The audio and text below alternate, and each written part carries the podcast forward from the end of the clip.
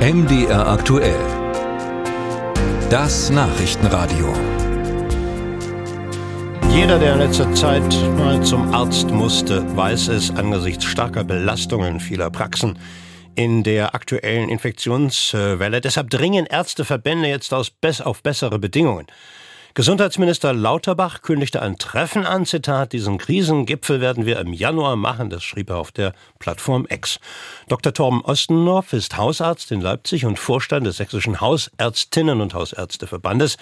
Ich schniefe auch schon ein bisschen, ich hoffe, man hört es nicht. Wie sieht es in Ihrer Praxis aus?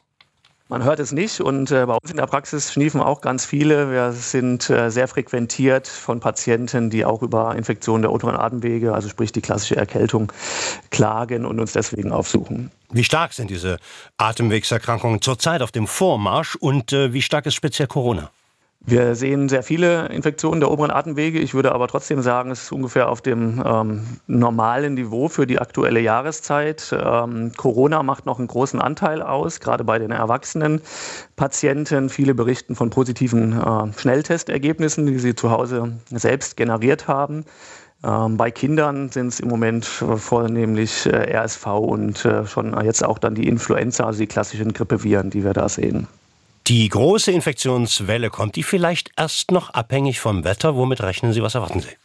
Da möchte ich mich eigentlich nicht so an Spekulationen beteiligen. Die Spekulationen überlassen wir lieber den Virologen und, und, unseren, und unseren Meteorologen. Und den Meteorologen. Ähm, ja, ähm, also wir haben im Moment eine sehr hohe Aktivität und äh, ich gehe zumindest nicht davon aus, dass die jetzt über die Feiertage schlagartig abflachen wird.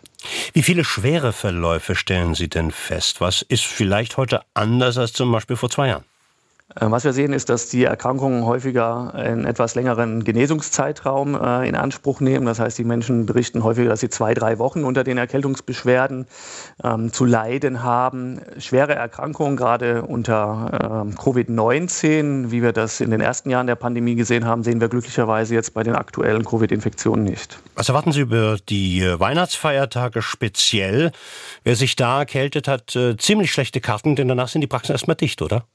Also es gibt ähm, dieses Jahr ähm, ja ähm, dadurch, dass die Feiertage maßgeblich auch ähm, schon das Wochenende abdecken, sicherlich trotz der bevorstehenden Feiertage die Möglichkeit, Ärzte aufzusuchen und auch gerade den kassenärztlichen Bereitschaftsdienst in Anspruch zu nehmen. Wie stark sind nun insgesamt die Hausärztinnen und Hausärzte? An ihrer Belastungsgrenze würden Sie wie Ihr Bundesverbandschef sagen, dass alle auf dem Zahnfleisch gehen? Das kann ich nur unterstreichen. Ja, wir gehen auf dem Zahnfleisch und wir brauchen dringend Änderungen im ambulanten System. Und eine ganz wichtige Forderung ist da sicherlich der Bürokratieabbau. Wir haben so viel Zeit, die wir mit Formularen und nicht mit Patienten verbringen. Und da muss sich dringend die nächsten Monate, Jahre was ändern. Was erwarten Sie da konkret im Januar von diesem Krisentreffen mit dem Bundesgesundheitsminister? Konkrete Maßnahmen?